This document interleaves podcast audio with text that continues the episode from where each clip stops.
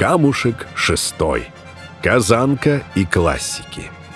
В 1841 году Лев Толстой вместе с братьями и сестрой переезжает из имения Ясная Поляна в Казань.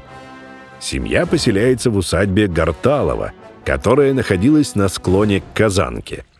Как-то, взяв лодку, Лев Николаевич с братом Сергеем отправились в маленькое путешествие вверх по реке.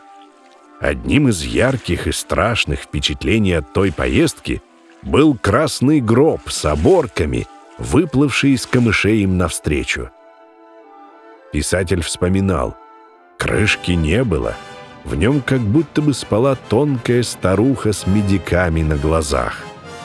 Следом плыл еще один, облезлый, но он был заколочен. Скорее всего, случился оползень склона, где находилось кладбище Троицы Федоровского монастыря. Так гробы оказались в воде. Однажды Лев Николаевич видел, как заполыхала козья слобода.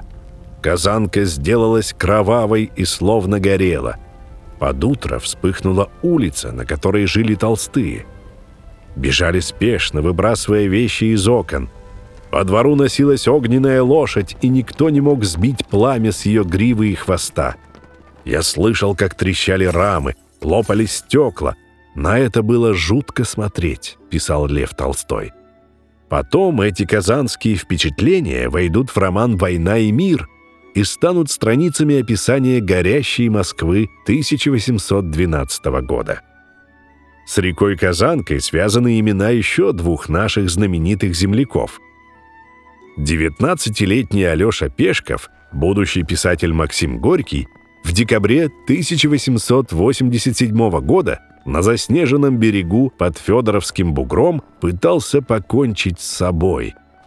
Выстрел услышал церковный сторож Мустафа и отвез на санях самоубийцу-неудачника в земскую больницу. В это же время в Казани проживал Федор Шаляпин. Он любил забредать подальше на окраину города, где ни души, и там петь, чтобы голос звучал с ветром и хором птиц. Одним из любимых мест для уединений была тихая казанка. Он пешком преодолевал большие расстояния, от суконной слободы, где жил, доходил до лечебницы для душевнобольных, где спускался к реке, рыбачил и пробовал силу голоса. Песня его лилась по водной глади. Вдоль да по речке, вдоль да по казанке — сизый селезень плывет.